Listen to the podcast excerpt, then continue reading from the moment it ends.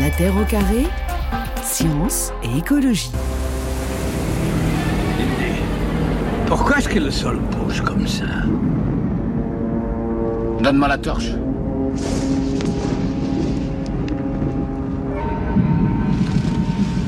Des serpents. Il fallait que ce soit des serpents.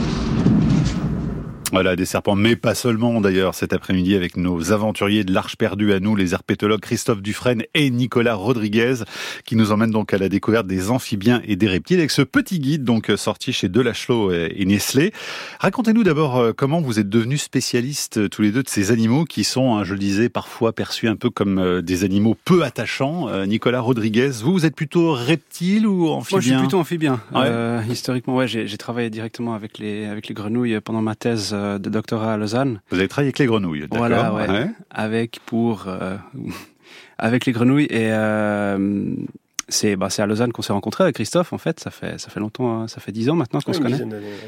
Et ouais, depuis tout petit, voilà, j'adore les trucs qui grouillent comme ça au bord des, des ruisseaux, des mares. Euh, ces petites choses qu'on, en fait, on est plus facilement fasciné, je trouve, par ces choses qu'on voit moins souvent. Donc, euh, c'est des animaux qui sont tellement discrets qu'on s'émerveille quand on a la chance d'en voir, que ce soit des espèces rares ou même des espèces communes au final. Enfin, discret en dehors de la période des amours. Hein. C'est ça. On va en parler quand même, parce que là, c'est... Après, même dans la période des amours, en fait, il faut savoir aussi les trouver, euh, ou les entendre, les, les mhm. repérer, mais c'est pas évident à observer comme... Euh, les gens, des fois, ne savent pas que ce sont des grenouilles qui chantent. Des fois, ils entendent un bruit, mais ils ne disent pas forcément que ce soit. On va en écouter quelques-unes hein, tout à l'heure pour essayer de, de, voir un peu à quoi ça ressemble. Vous avez beaucoup bourlingué tous les deux pour étudier euh, les amphibiens ou les, ou les reptiles Ouais, quand même, ouais. On a sillonné un peu toute l'Europe, en tout cas moi. Euh, C'est quoi les hotspots, justement, quand on veut découvrir ces animaux de plus près? Bah, la France, c'est pas mal. Il y a énormément d'espèces en France. On a beaucoup d'espèces qui viennent de la péninsule ibérique qui sont aussi en France, beaucoup d'espèces qui viennent des Balkans euh, qui viennent aussi en France. On a la Corse qui a énormément d'espèces qui sont propres à la Corse. Mm. Donc la France, déjà, c'est un bon début. Mhm. Ouais. Et en Suisse chez vous donc euh, En Suisse aussi, on a quand même quelques espèces. Euh, après, bah ouais, ça reste un petit nombre d'espèces vu que justement elles sont elles sont menacées en déclin. Mhm. Mais au centre de l'Europe, on a on a pas mal de chance pour ça en termes de diversité. Pour les reptiles, après, ben ouais, plus il fait chaud, mieux c'est. Donc euh, plus vers le sud, on, trouve quand même une plus grosse diversité. Et alors, vous emportez toujours euh, Nicolas Rodriguez votre euh, carnet pour dessiner, parce que c'est vous, hein, je le disais, qui assurez les illustrations de ce, cet ouvrage. C'est quoi d'ailleurs la, plus-value pour pour ce type de livre, le fait de les dessiner ces animaux par rapport à la photo? Alors c'est c'est important comme c'est une bonne question. C'est en fait ces illustrations ça nous sert de schéma en fait. En, depuis qu'on est à l'école qu'on qu'on étudie la biologie, on, est habitué à, dessiner des schémas, à dessiner ce qu'on voit en fait à au microscope ou euh, à l'œil nu quand on fait des dissections à l'école. Et en fait, le, dessin permet de schématiser ces animaux pour montrer tout ce qui nous intéresse comme critères morphologiques pour pouvoir les reconnaître. Et alors que avec les photos, déjà, on, les voit, elles sont mêlées à leur environnement. On a, on voit quelques critères spécifiques d'un côté de l'animal, alors que si on veut montrer par exemple des, des, critères pour les identifier qui sont à la fois sur le dos et sur le ventre, on peut se mhm. permettre de faire ça sur un dessin, alors que sur une photo, ça sera un peu plus difficile. Et, et puis il y a une vraie tradition naturaliste aussi, hein, finalement. Aussi, Vous êtes dans ce prolongement-là. Hein, c'est ça, du, à la base, beau dessin les gens, animalier aussi. Hein. Les gens pouvaient pas faire de photos à une époque et dessinaient, rapportaient ce qu'ils ce qu'ils voyaient sur le terrain. Enfin, vous parlez de schéma, là, je suis sur la discogloss, le discogloss corse. Euh, c'est pas c'est pas vraiment un schéma, c'est un dessin, il ultra, détaillé, quoi. Hein. Oui, alors après. C'est très beau, hein. On, disons, sur, euh, sur les photos, par exemple, on prendra peut-être plus facilement les photos un peu trois quarts face, comme ça, on verra pas forcément les, les, tubercules sous les pattes, d'autres euh, d'autres trucs mm. comme ça. Bah, c'est ce qu'on discutait aussi euh, en venant, en fait. C'est ce qu'on discutait dans le train en venant. c'est que l'avantage du dessin, c'est que vous pouvez représenter un individu moyen en lui mettant un petit peu toutes les caractéristiques typiques de l'espèce, là où une photo va ne vous montrer qu'une partie. Et là aussi, les animaux sont très variables dans la nature.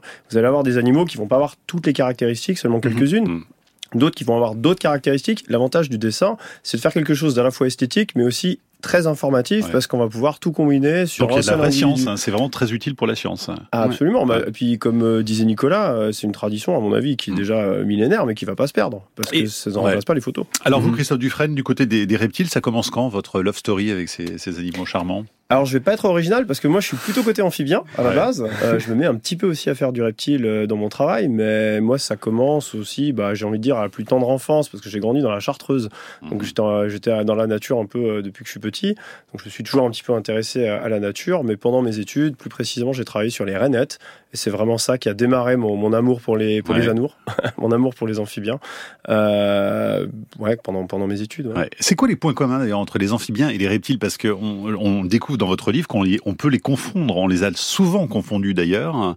C'est quoi les, les, points communs majeurs, euh, Nicolas Rodriguez? Bah Déjà, si on, si on remonte à la source, le nom herpeto, il me semble que ça vient de, de du latin grec de ramper en fait. Ouais. Donc je pense qu'il fut un temps où les gens considéraient tous ces animaux comme une même catégorie. Donc toutes ces, ces petites créatures qui rampent euh, proches ou plus loin de, des, des plans d'eau. Et en fait, bah, ils se sont succédés sur la terre ferme euh, une fois que la vie a colonisé la. Oui, j'allais dire, pardon, mais une, une, grenouille, ça rampe pas. Alors, les salamandres, en fait. On ouais. pensait ah. beaucoup à ça. À la base, en fait, les deux étaient regroupés parce que c'était des animaux à sang froid. Donc c'était ça leur, gros point commun. Euh, et on s'est rendu compte bien après que les amphibiens, c'était une branche des vertébrés qui était bien plus vieille que les reptiles. Euh, et typiquement, on fait le guide des oiseaux d'un côté, le guide des amphibiens et reptiles de l'autre logiquement, on devrait faire le guide des oiseaux et des reptiles, parce que ouais. les oiseaux sont des reptiles. Ouais. Euh, donc c'est vraiment ce côté à sang froid, puis comme tu dis aussi, euh, qui rampent et tout ça, ouais. euh, qui sont un petit peu au sol, à grouiller, euh, qui ont un petit peu euh, inspiré les premiers naturalistes de les mettre ensemble. À, à, à l'époque, tout était classé comme reptile. Mm. Et il y avait donc ce passage à la terre ferme, hein, c'est-à-dire que c'est vraiment dans l'histoire des animaux sur Terre, les amphibiens ont un rôle très particulier. Hein. Ouais, c'était les premiers normalement. Donc qui ont quitté l'eau pour aller sur la Terre, qui sont aventurés finalement. Ouais, après, donc ça a pris du temps, évidemment, euh, mais mais les premiers euh, les, premiers organismes, en fait, les avec les amphibiens, on partage le plus vieil ancêtre commun, qui était justement ces, ces organismes qui sont sortis de l'eau, qui sont adaptés à, respirer hors de l'eau avec des poumons et pas des branchies. Et on peut encore voir des traces de ça chez les amphibiens. En fait, ils continuent à dépendre des plans d'eau pour se reproduire. Et c'est Mais... d'ailleurs l'étymologie du mot amphibien. C'est ça, c'est la double vie. Ouais, on le découvre aussi. Hein, c'est intéressant parce que c'est vraiment ça. C'est la vie euh, aquatique et la vie terrestre. Ouais. Ouais, ils portent ça en eux et dans, et dans le nom. Ouais. Ils gardent cette, ce besoin d'humidité. Ils sont pas complètement affranchis des, des, des plans d'eau, en tout cas pour la plupart. Ouais. Euh, Christophe, euh, je vous demandais tout à l'heure euh, le, point commun entre les euh, Christophe Dufresne, entre les, les, reptiles et les amphibiens. Il y a quand même un premier point commun important, c'est le sang-froid quand même entre tous ces animaux. Hein. Alors justement, le sang-froid, donc leur activité va dépendre de, de, la température extérieure. Il y a un autre point commun, en fait, qui est un point commun entre tous les vertébrés, mais c'est le fait qu'ils fassent des œufs. Ouais. Donc c'est vraiment les, les, premiers vertébrés aussi à. C'est l'invention de l'œuf dur, hein, vous dites. On dans, dans, le livre, exactement. Ouais. Bon, ça, Mais c'est important. Hein, Alors c'est rigolo parce que les reptiles en fait ont un petit peu inventé ça. Euh, ce qu'on garde jusqu'à maintenant, c'est juste que nous, notre œuf dur, il est dans le ventre de la maman. Ouais. c'est un petit peu différent. Mais en fait, il faut savoir qu'il y a des des, euh, des reptiles qui, qui, vont avoir les, les, petits qui naissent déjà formés où l'œuf va aussi grandir dans le ventre de la maman. Euh, idem chez certains amphibiens chez certaines salamandres. Puis on va avoir aussi des salamandres qui vont pondre des œufs durs, un petit peu plus comme des serpents. Ouais, ouais. C'est très flexible tout ça, c'est mmh. très variable quoi. Il y a beaucoup d'exceptions en fait dans la nature. C'est ouais. ça qui rend ça fascinant aussi. Et des espèces alors de reptiles et d'amphibiens, il y en a combien en France par exemple? Il y en a un peu plus qu'une quarantaine, il y a 44 espèces. Euh... Oh, alors juste en France, je sais plus. Mais Vous dites 44 cas... espèces d'amphibiens et 48 de reptiles. Ouais, c'est ça. Hein, Donc ça. Euh, en France, Suisse, euh, Belgique et Luxembourg. Ouais. ouais. on a voulu avoir un public francophone, voilà, donc on s'est dit on va s'arrêter juste à... Vous êtes suisse, donc c'est normal. Ouais. moi, je suis français. Et on en découvre toujours hein. alors justement, voilà, c'est pour ça que les chiffres sont pas très importants mm -hmm. en fait, parce qu'on est peut-être à une quarantaine de reptiles, une cinquantaine ouais. d'amphibiens. Donc ça change tout le temps. Mais ça change tout le temps, oui, ouais. euh, et parce qu'on en découvre des nouvelles. Il y a aussi des espèces différentes qu'on pensait être différentes, il s'avère que c'est la même chose, donc on va les remettre ensemble, donc c'est assez dynamique mmh. aussi ça.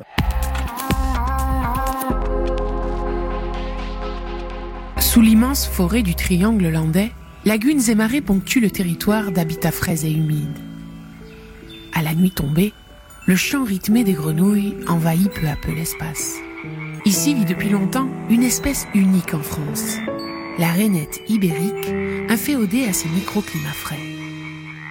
Depuis quelques années, elle voit s'installer à ses côtés une cousine arrivée du sud, la rainette méridionale.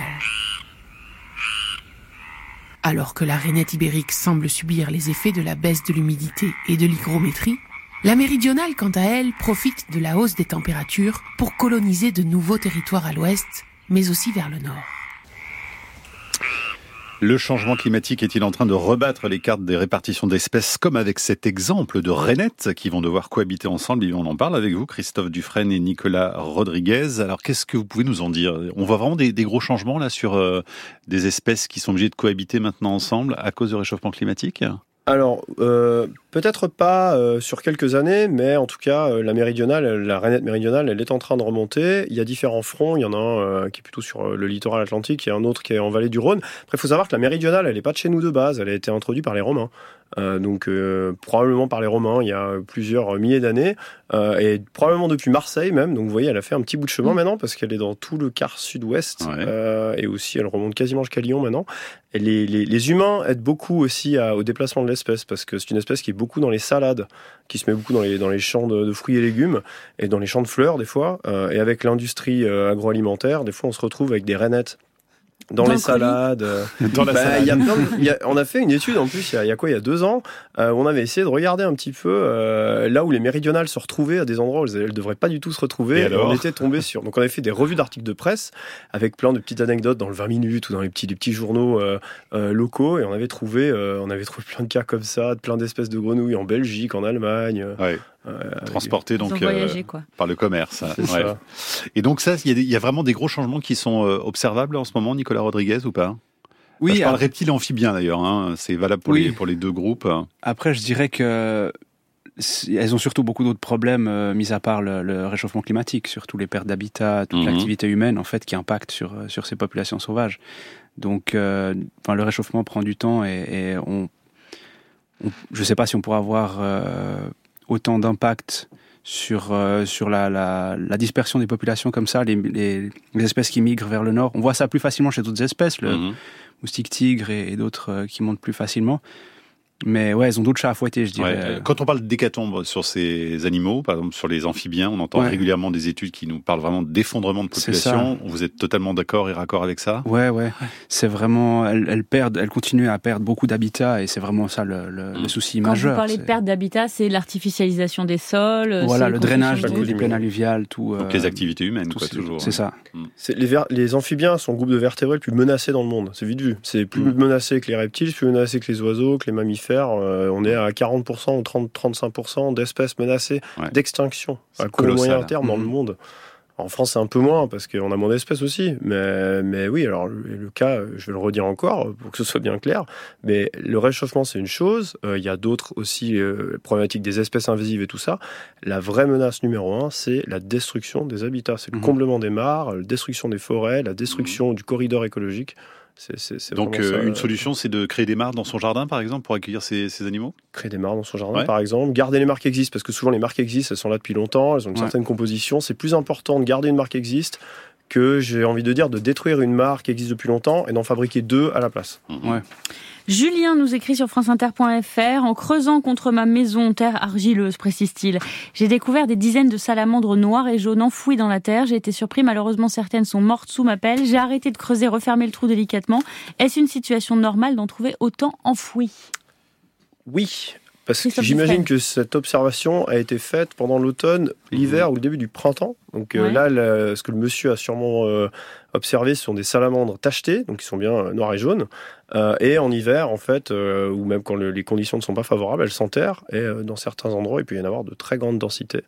Donc terre argileuse, donc c'est facile de s'enterrer. Elles peuvent se thermoréguler, on dit, hein, ajuster mhm. la température et l'hygrométrie à leur convenance facilement dans ce genre de milieu. Donc donc il a de la chance d'en avoir autant. Mhm. Adrien voudrait savoir la différence entre une grenouille et un crapaud. Oui, il y en a beaucoup. Euh, il y a la longueur des pattes arrière. Les, les, les grenouilles sont vraiment des, des, animaux qui sautillent, qui, qui font des bonds en avant. Les crapauds, en général, sont un petit peu plus un peu plus de peine à se déplacer, ils trottinent. Oui. Euh, il y a la présence de verrues sur la peau euh, chez les crapauds, souvent. Il y a toujours des exceptions, évidemment, mais au niveau de la taille, par exemple, on a l'impression que les crapauds sont plus gros, mais c'est ouais, c'est idée reçue. Hein. C'est une idée reçue exactement. Ouais. On trouve des crapauds beaucoup plus petits et des grenouilles énormes, euh, même pas, enfin, sur le territoire français. Et euh, il y a beaucoup de, de, critères. Les, en général, les crapauds sont un peu plus placides. Ils, ont, ils sont censés être toxiques, donc ils ont des glandes toxiques pour se protéger des prédateurs. Donc ils, ils dépendent un petit peu plus de ça aussi. Ils ont moins besoin de, de, de fuir et d'échapper à leurs prédateurs que, les, que, les, grenouilles. Vous parlez d'ailleurs de l'âge d'or des amphibiens. Vous dites qu'il y a très longtemps, évidemment, il y a plusieurs millions d'années, certains atteignaient la taille de 10 mètres de long.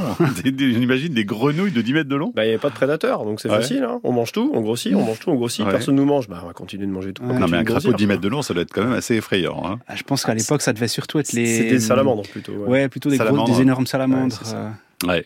Michel, d'autres questions ouais, Michel nous écrit aussi, je trouve des grenouilles variées depuis plusieurs années dans mon jardin, mais il n'y a pas de point d'eau, donc pas de ponte ni de tétard. Qu'est-ce qu'elles font dans son jardin s'il n'y a pas de point d'eau? Alors justement, bah, c'est euh, toute la dualité des amphibiens, c'est qu'elles vivent une partie de l'année dans l'eau pour se reproduire et une partie de l'année en dehors de l'eau, donc pour hiverner, pour aller chasser, tout ça.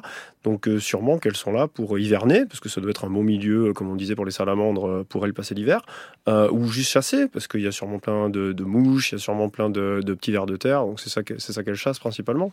Est-ce que l'été très chaud qu'on a vécu, euh, c'est très préjudiciable pour euh, ces animaux ou pas? Oui, ça, le problème principal, c'est que ça peut assécher les, leurs points d'eau, en fait. Euh, après, c'est quelque chose auquel euh, elles sont aussi habituées, donc les... C'est pas des animaux qui meurent chaque année, qui euh, qui, euh, qui laissent leur progéniture jusqu'à l'année Mhm. prochaine. C'est des animaux qui vivent quelques années, donc c'est c'est pas rare qu'elles passent euh, une année sans se reproduire, par exemple, parce que les points d'eau sont secs.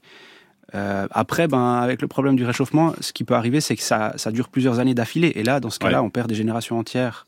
Et petite question de Florence sur franceinter.fr, un peu, un peu naïve, mais elle explique qu'elle a trouvé justement cet été un crapaud sous une bâche en plein cagnard.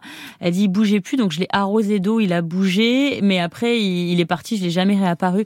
Est-ce que c'est un geste à faire euh, Ça, il fait chaud, on a l'impression qu'ils sont déshydratés, donc Ah, on le- les, on les arrose comme une plante. Alors ouais, c'est un petit peu intuitif de faire ça, mais il faut pas le faire parce qu'en fait le crapaud, s'il a besoin d'eau, il va aller se mettre dans un endroit où il y a de l'eau. Mhm. Les crapauds, c'est assez terrestre. hein. Ils sont d'ailleurs assez secs. Donc comme le disait Nicolas, euh, les crapauds, ils ont une peau assez verruqueuse, assez sèche, hein, comparé aux grenouilles qui ont une peau plus lisse, un petit peu plus gluante, on va dire. Euh, donc le crapaud, non, à mon avis, il avait pas besoin d'eau dans ce cas-là. Après, euh, ça part d'une bonne intention. et ça, ça lui a pas fait de mal, Mais dans ces cas-là, on les laisse. Ouais. D'accord. Christophe Dufresne, le plus vieil animal au monde est un reptile. Hein, c'est une tortue. Une tortue ça géante. ouais. Tortue géante. Alors quel âge est là euh, cette vieille dame ou ce vieux monsieur? Non, c'est un monsieur d'ailleurs. hein. Euh, c'est un monsieur. Ouais, euh, c'est Jonathan. C'est ça. Euh, et bah je sais, je crois qu'elle devait- 189 ans. 189 au moment où on a écrit le bouquin, donc peut-être Ouais. 190 maintenant. Et c'est génial parce que vous avez la photo donc qui date de 1886. euh, il est où, et, Jonathan? Et euh, à côté euh, la photo récente. Ouais. Mhm. Donc c'est Voilà. une tortue Et géante des Seychelles, oui donc aux Seychelles. Ah aux Seychelles, Voilà. très bien. Voilà. Donc, Donc, en fait, ce sont des, des, des, des lords euh, anglais, en fait, britanniques, qui, qui les avaient dans, dans, dans le manoir, euh, dans le, dans le terrain depuis, depuis, depuis cette époque coloniale. Et elles sont toujours là et c'est une attraction touristique d'ailleurs. Et comment on peut être sûr de cet âge alors hein, Parce que Alors, bah, en fait, les tortues, on peut les, on peut les âger en fait euh, avec euh, les analyses d'eau, euh, l'analyse de l'eau, la squelettochronologie, on appelle ça. Mhm. Et dans ce cas précis, je crois que la tortue avait un certain âge, au moins une trentaine d'années au moment où ils l'ont ramenée.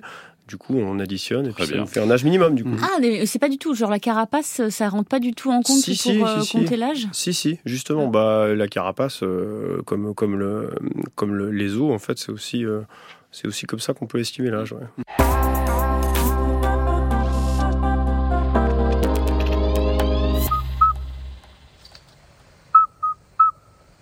Elle va pondre sur le dos du mâle.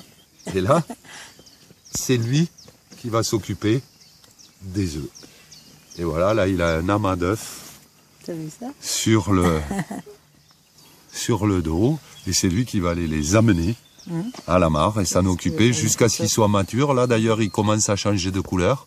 Oui. Et donc, ils vont être bientôt prêts à, à amener dans la mare. Mais là, c'est le mâle qui s'en occupe. Et alors lui, euh, il s'appelle le- le- l'alite euh, obstétricien, alites obstétricans. Voilà, et c'est une vidéo de la clairière aux insectes avec euh, le crapaud euh, accoucheur, euh, Christophe Dufresne, c'est ça? Le mâle qui fait le boulot. Tout à fait, Ouais. crapaud féministe. Ouais. Donc, euh, il récupère les œufs de la femelle pendant l'accouplement. La femelle, elle va vivre sa vie. Et lui garde les œufs en fait sur son dos pour les protéger. Donc il n'y en a pas beaucoup par rapport Ouais. à d'autres euh, d'autres crapauds grenouilles. Euh, il va aller s'enterrer avec dans des endroits euh, à bonne hygrométrie. Puis quand les œufs sont prêts à éclore, il va les lâcher à la mare et le travail est fait. Et c'est quoi son nom latin alors? Alors alites obstetricans, donc Ouais. l'alite accoucheur, et donc en anglais crapaud sage-femme. Très bien. Alors on a parlé d'un scoop pour nos amis pyrénéens. Je crois que ça, ça revient également dans les messages des auditeurs. Alors c'est c'est quoi cette histoire exactement? Qu'est-ce que vous avez trouvé? Alors on travaille beaucoup sur, euh, sur l'évolution des espèces et euh, notamment la diversité en espèces chez les amphibiens en Europe. Et parmi nos analyses, euh, on a beaucoup bossé donc sur péninsule ibérique, France, tout ça. Et on a des résultats qui suggèrent euh, qu'on aurait une nouvelle espèce de grenouille rousse dans les Pyrénées. Attention, qui est, ouais, qui est passée complètement inaperçue parce qu'elle se ressemble avec la grenouille rousse qui est, qui est, qui est ailleurs en France. Euh, et même au niveau génétique, en fait, les chercheurs qui travaillent avec des, des marqueurs moléculaires, euh, ils n'ont pas regardé les bons marqueurs avant, mais on leur en veut pas parce que c'est des marqueurs que tout le monde utilise, on va dire. Et en, en, en faisant des analyses, plus, des analyses plus poussées où on regarde vraiment tous les gènes, euh, ce genre de choses, on se rend compte qu'elles sont très différentes dans les Pyrénées. Euh, Donc il y a une nouvelle grenouille pyrénéenne il y a une nouvelle grenouille, une nouvelle espèce, donc on est en train d'affiner les analyses Ouais. et on lui trouvera un nom également. Il n'est pas trouvé encore? Il y en a déjà un de disponible. euh, Il faudra qu'on, parce que en taxonomie, donc quand on nomme les espèces, on doit regarder si des anciens chercheurs n'ont pas euh, Oui, Déjà, Déjà pris le nom. déjà trouvé un nom. Alors en l'occurrence, le nom le plus vieux qu'on a trouvé, mais c'est à confirmer, ce serait grenouille du Canigou, parce qu'au sommet du mont Canigou, Ah. il y avait un, un- un herpétologue il y a euh, plus de 100 ans qui avait décrit en fait une forme qu'il a appelée Canigoensis, qui signifie en latin du mont Canigou, du Canigou. Donc ce serait peut-être le nom le plus vieux qu'on devrait réutiliser. Donc tout ça est Ah, bien c'est pas mal, évidemment euh, Bon. Sous réserve de. faut demander à nos auditeurs pyrénéens s'ils sont d'accord avec ce nom. Hein Ah, malheureusement, même si nous on n'est pas d'accord. Ils ont pas voix au chapitre, c'est ça Non, mais même nous. Bon. Hein. Alors, on ne peut pas lui donner un euh, nouveau nom. Ça grouille de questions. Ouais. Il y, en a- il y en a pas mal sur les grenouilles, mais il y en a aussi beaucoup sur les serpents. Donc je vous en fais quelques-unes grenouilles, après on passera aux serpents parce que c'est intéressant aussi. On a d'abord Marie-Claude qui nous envoie la photo euh, de sa jolie grenouille qui vient lui rendre visite, dit-elle. J'habite à, à côté d'Aix-en-Provence. Est-ce que vous pouvez me donner le nom de, de ma nouvelle amie? Est-ce que vous, vous pouvez renette méridionale. Donc on voit que c'est une renette, elle a cette petite bande, euh, cette petite bande foncée sur le côté de la tête. Et elle est toute verte normalement. Méridonia- méridionale, Marie-Claude. Voilà, maintenant vous pouvez la, la baptiser comme vous voulez. Sylvie, elle demande si la présence continuelle de chats dans tous les milieux qui déciment tout ce qui est petit et tout ce qui bouge participe au déclin des petits reptiles et des amphibiens. Et elle dit qu'elle a encore trouvé un bébé euh, couleuvre mâchouillé par un chat ce week-end. Elle a Merci les chats. malheureusement raison.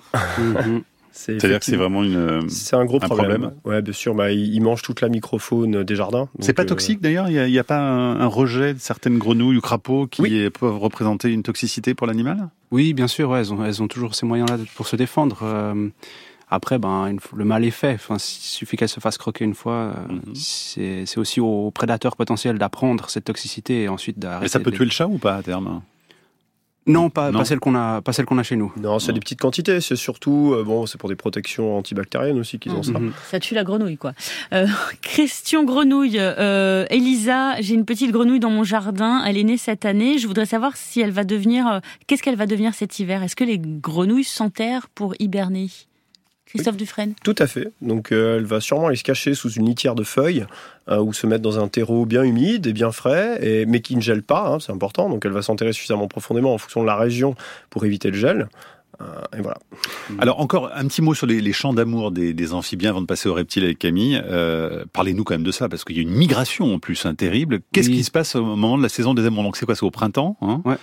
Euh, Passer donc la torpeur hivernale.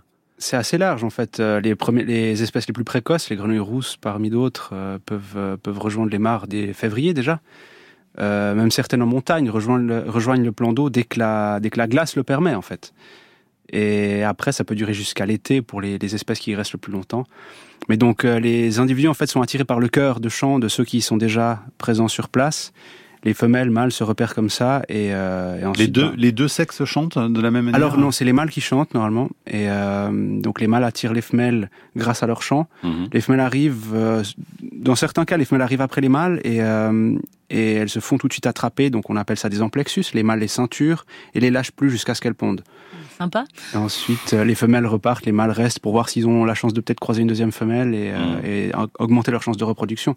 Et après ça, voilà. Et chacun ils s'arrêtent va- de chanter à ce moment-là pendant l'accouplement ou il y a encore des chants? Pas forcément, Non. pas forcément, parce que ça peut aider, ça peut convaincre la femelle de lâcher ses œufs en fait. Ah, C'est faut voilà, faut pas lâcher. c'est l'accompagnement Et, et- et musical. quelle distance, quelle distance ça peut parcourir euh? Oh, ça dépend. euh, les, les grenouilles rousses par exemple, c'est un petit ronronnement timide euh, qui s'entend pas de très très loin. Mais les rainettes, les crapauds calamites, ça peut s'entendre. de- ouais. Vous parlez du, du chant, chant. là. Oui, Oui, du chant, mais mais, le déplacement de l'animal. Ouais, Ah pardon. euh, plusieurs kilomètres aussi, ça ouais. dépend des espèces, mais je crois que les rainettes, typiquement, c'est celles qui ont été enregistrées avec les plus longs mouvements, et ça doit être quasiment 10 km pour un individu. Ah ouais, ça peut faire quand même. Et 10 tout ça avec le sac vocal, hein, parce qu'on a cette image vraiment de, de, Oui. de ce Ah bah, sac qui se quand elle se déplace, le, le sac peut être dégonflé, mais Oui, oui, bien sûr. Oui, mais pour faire, euh, pour aller à la rencontre de. C'est ça, ouais. Donc après, le sac, c'est impressionnant. Quand on a la chance d'en voir une devant nous, souvent, elle, dégonfle le sac, elle se cache avant qu'on s'approche, mais, mais si on a la chance de les voir, ouais. Ce qui est assez fascinant aussi, juste pour finir là-dessus, c'est comment est-ce qu'elle trouve le point d'eau. Et en fait, il y a beaucoup d'études qui cherchent à montrer ça, mhm. qui n'y arrivent pas trop. Il y a une anecdote qui est assez sympa, c'est une étude sur le triton marbré, où ils auraient montré que euh, la navigation se ferait grâce aux étoiles. Ah ah Donc le triton mhm. retrouverait la mare, parce qu'en fonction du patron en fait de disposition des, étoiles dans le ciel, il retrouverait la mare grâce à ça. Il y aura un magnétisme ou pas alors? Ou c'est juste l'observation Ou la vision, ça veut dire qu'ils ont une super bonne vision. Alors ils ont une super bonne vision, parce qu'ils sont principalement nocturnes, donc euh, ils ont une très bonne vision. L'odeur des, points d'eau, en fait. ça sent la mare, ça sent la tourbe et tout, donc je pense. pas trop les mécanismes, ça pas trop été Bon, passons au serpent, s'il vous plaît. Gaston, 8 ans. Gaston, 8 ans. Quelles sont les différentes espèces de serpents qu'on trouve en France, s'il vous plaît, messieurs? Oh, il y en a beaucoup, il y en a une bonne dizaine. Mais on a plusieurs vipères, on a plusieurs couleuvres, on en a mhm. des petites. Donnez-nous des, dons, donnez-nous des noms. La, plus commune, euh, c'est la, la couleuvre à collier. Dans le sud de la France, c'est la couleuvre de Montpellier, oui, c'est vrai aussi. Euh, sinon, la, vipère aspic, c'est la, vipère la plus, euh, la plus commune. Alors, vipère aspic, vous parlez vipère, donc on en a dit quelque chose très vite tout à l'heure, mais est-ce que vous pouvez réexpliquer pourquoi il ne faut pas trop se méfier de ces individus-là qui peuvent faire peur à beaucoup de gens. parce que ces individus, de base, se méfient de vous, dans le mhm. sens où euh, ils cherchent pas à attaquer du tout. Donc leur fonction venimeuse, donc les vipères, on a quatre espèces, on en a trois qui ont du venin, qui peut être potentiellement mortel. Il l'est très rarement parce que c'est souvent des personnes en plus qui ont déjà un problème immunitaire. Donc quand on se fait mordre par une vipère, il faut tout de suite appeler les pompiers. Puis avec une petite dose d'antivenin, en général, on n'a on a pas trop de séquelles, on n'a pas trop de problèmes. Mais ça, c'est vraiment, ça arrive assez rarement pour la simple et bonne raison que le serpent, lui, euh, il n'utilise pas son venin pour attaquer c'est, il l'utilise euh, pas pour se défendre, pardon, euh, ni pour attaquer euh, des, humains. le serpent, il vit caché. si jamais il sent qu'il va être dérangé, il, éventuellement, il prend la fuite. Il reste caché jusqu'au dernier moment prend la fuite, le seul moment où on peut éventuellement se faire mordre par, par une vipère, c'est parce qu'on a mis le pied dessus. Quoi. Ouais, Donc c'est vraiment pas de bol. Quoi. Ou si vous faites de l'escalade et que vous mettez la main dans un trou. Euh, Aïe, Ça aussi. et je témoigne dans la Drôme, hein, j'ai passé une après-midi entière à chercher des serpents avec des herpétologues, j'en ai même pas trouvé. Donc même en les cherchant, j'en ai pas trouvé. Adrien d'ailleurs nous demande sur franceinter.fr, il est passionné de serpents et d'amphibiens. Il a encore jamais eu la chance d'observer, dit-il, de vipères. Est-ce que vous avez des pistes pour les trouver? Et, euh, il voudrait savoir aussi quel est leur état dans notre pays. Est-ce qu'elles se portent bien? Alors déjà, comment repérer potentiellement sans trop les déranger et ensuite comment elles vont? Euh, pour les vipères, je pense par exemple aux vipères aspic. Euh, dès qu'on monte un petit peu en altitude, ces murs de pierre, typiquement au bord des routes, euh, c'est parfait. Mais... C'est plus facile en montagne en fait. À la base, elles sont aussi en plaine, mais en plaine, on sait que ça a été beaucoup modifié. En montagne, effectivement, l'aspic ou même la vipère péliade, on peut, on peut la retrouver dans des milieux un petit peu plus humides, la vipère péliade. Aspic, c'est plutôt des milieux secs, donc c'est vraiment en fait des lisières forestières avec mmh. un sol assez sec, avec des mmh. feuilles mortes, avec des cailloux. Pour l'anecdote, moi j'habite dans le Jura, dans un, au milieu de la forêt, j'ai une vipère aspic en fait euh, qui se balade de temps en temps, on la voit au pied de la boîte aux lettres. donc euh, je, la, la cherche pas. Hein, elle attend le euh, facteur quoi. Elle, attend le facteur, moi aussi souvent. et on les voit des fois traverser les routes aussi. Donc au printemps, elles vont elles vont des fois bouger en fait. On va les voir traverser les routes, mais c'est effectivement très brillant, très Quand elles arrivent à traverser la route. Et comment elles vont les, les, les, serpents, enfin les vipères et les serpents en général en France se portent comment? Je crois qu'ils vont pas trop mal. Après, euh, la vipère orsini, on en parle souvent aussi. comme étant, pas très bien. Ben voilà, c'est ça, comme étant une des espèces les plus menacées. Alors, En fait, c'est parce que de base, on en a pas beaucoup, parce que les populations d'orsini, donc ça, c'est dans les Alpes de Haute-Provence, surtout, ce sont des populations qu'on appelle reliques, parce que c'est une espèce qui était qui aime bien un peu le froid. Euh, euh, enfin, pas tant le froid. Elle est en montagne, elle aime bien les milieux secs. Mais ce sont des. Elle avait une distribution qui était à la fois autrefois beaucoup plus répandue. le climat a changé et maintenant elle ne subsiste que dans quelques bastions. Euh, du coup, elle va pas très bien à cause de ça, et aussi mm. parce qu'elle elle demande des milieux très, très spécifiques. Elle mange des gros insectes, des gros criquets. Euh, donc, il y a aussi des questions par rapport aux pesticides, par exemple, euh, qu'il faut se poser mm-hmm. quand on cherche à protéger la, la vipère d'Orsini. Mais les serpents vont pas trop mal en France. Il y a même des espèces dans le sud qui, fort du réchauffement, se portent pas trop mal. Mais on a mm. comme partout des espèces qui sont, qui sont plus menacées. Une petite remarque justifiée de Cyril, toujours sur franceinter.fr. La France, c'est aussi les Outre-mer. Alors, comment ça va côté Outre-mer et, et quelle place occupent ces territoires dans vos travaux? Qui veut répondre? Nicolas Rodriguez, Christophe Dufresne? Outre-mer, j'avoue que je sais pas. Bon. Alors, Outre-mer, en fait, en France, euh, le, le, pardon, la région d'Outre-mer continentale qu'on a, c'est la Guyane, et on a une diversité incroyable ici, mais je pèse Ah bah mes oui. mots, d'amphibiens, de reptiles. Il y a des groupes de recherche dont le boulot, c'est de décrire les nouvelles espèces, et Mm. ils ont encore du boulot pour 200 ans, minimum. Euh, après, sur les îles, donc tout ce qui est Martinique, Guadeloupe, Réunion, on a très peu d'espèces parce que ce sont des îles. On a quand même quelques espèces qui sont endémiques de ces îles, et aussi de nombreuses espèces qui ont été amenées par l'homme, Mhm. euh, au cours des- du passé colonial ou, ou des, ou des migrations euh, de civilisation. Euh, donc c'est aussi assez intéressant parce que étudier les, les- les diversités insulaires, ça nous apprend beaucoup de choses sur comment les espèces ont colonisé les milieux au cours de l'évolution. Est-ce qu'on peut vous aider Mm. d'ailleurs au suivi des populations quand on est amateur et qu'on aime bien l'herpétologie Euh, Est-ce qu'il y a, Christophe euh, Nicolas Rodriguez, pardon, des, des moyens de, de vous apporter aussi un peu de science? Oui, dans, dans toutes les régions, en fait, on trouve des plateformes sur lesquelles on peut signaler nos observations aussi. euh, Donc on peut envoyer des photos par exemple? Des photos, des enregistrements, si ça peut aider à l'identification de l'espèce, si on ne connaît pas soi-même. Oui. Euh, Il y a la Société herpétologique de France qui a un Voilà. outil de saisie des observations. C'est Donc, ça. euh, en ligne, on va mettre ça, Joël Levert l'a déjà mis d'ailleurs sur le site de la Terre au Carré. En Suisse, vous avez une application aussi, Ouais. c'est Webfauna, Ouais. hein, c'est ça c'est ça. Qui centralise toutes les données. Et même à l'international, je crois qu'il y a aussi quelque chose, une plateforme inaturaliste.org. Donc là, c'est- par exemple, oui, pour, euh, ouais. Pour les autres régions, on peut le... On peut Les gens le- postent des photos et, Ouais, tout et à ça, ça, ça permet justement à- aux, aux autres gens sur les forums Mhm. d'identifier. Donc allez-y, vous qui aimez justement les reptiles ou les amphibiens. Alors justement, Sandra nous écrit Mon fils de 8 ans veut être herpétologue, une vraie passion depuis deux ans, donc depuis qu'il a 6 ans. Imaginez qu'il va au-delà des livres pour enfants. Inutile de vous dire que la maîtresse ne connaissait même pas le mot quand il l'a mis sur sa fiche de début de l'année dernière. Et grâce à lui, je progresse dans la répulsion, je les accepte désormais. Bravo. Et Joël nous écrit Mon petit-fils de 12 ans est passionné. Euh, elle voudrait savoir en fait à partir de quel âge euh, il aurait le droit de faire une sorte de stage dans quel type de structure? Il n'y a pas d'âge. Il y a beaucoup d'associations naturalistes qui proposent des sorties. Il peut venir Mhm. dès maintenant. Il faut juste prendre contact avec l'association naturaliste locale euh, qui se fera un plaisir de l'accueillir parce que les associations naturalistes sont toujours très intéressées de pouvoir Mhm. avoir euh, la, la nouvelle génération qui arrive. Mm. Qu'est-ce qu'il faut comme outil, comme matériel, euh, Nicolas Rodriguez, pour partir euh, sur les sentiers de l'herpétologie? Des bonnes bottes pour, euh, pour Ouais. les amphibiens, ça peut aider? Euh, et surtout euh, des lampes de poche pour. euh, Et pas des jumelles? Alors pour euh, pour les amphibiens, si on veut les voir le soir, c'est là qu'on a le plus de chances de les observer, il faut faut surtout avoir la lumière. Pour les reptiles, oui, des, des jumelles, ça peut aider parce qu'on veut pas trop s'en approcher, ils fuient plus facilement. Et en général, ils sont dehors aussi quand il fait jour, donc euh, des jumelles, ça peut aider. Ouais. Ouais. Donc ça, ça y est, on est, on est bien paré là, on a de quoi faire. Ouais, c'est c'est du matériel de randonnée en fait. Ouais. Est-ce qu'en ville aussi, on peut observer beaucoup de, de ces animaux? Ou c'est un petit peu plus compliqué? Alors, il faut aller dans les parcs, mais après, il y en a aussi dans les parcs. Ouais. On va avoir quelques espèces de grenouilles, euh, quelques espèces de reptiles aussi, des Ouais. lézards, euh, même des orvets. hein, dans Je la région qu'il y a parisienne, il y a les des geckos, orvets. on les voit plus facilement dans les dans les milieux urbains en fait. Des geckos, sud. ouais, dans le sud. ouais. On va écouter le son, enfin le son, pardon, l'orgasme de la tortue, parce que je voulais quand même finir en apothéose. Mais vous risquez d'être déçu quand même, c'est très décevant l'orgasme de la tortue. Écoutez.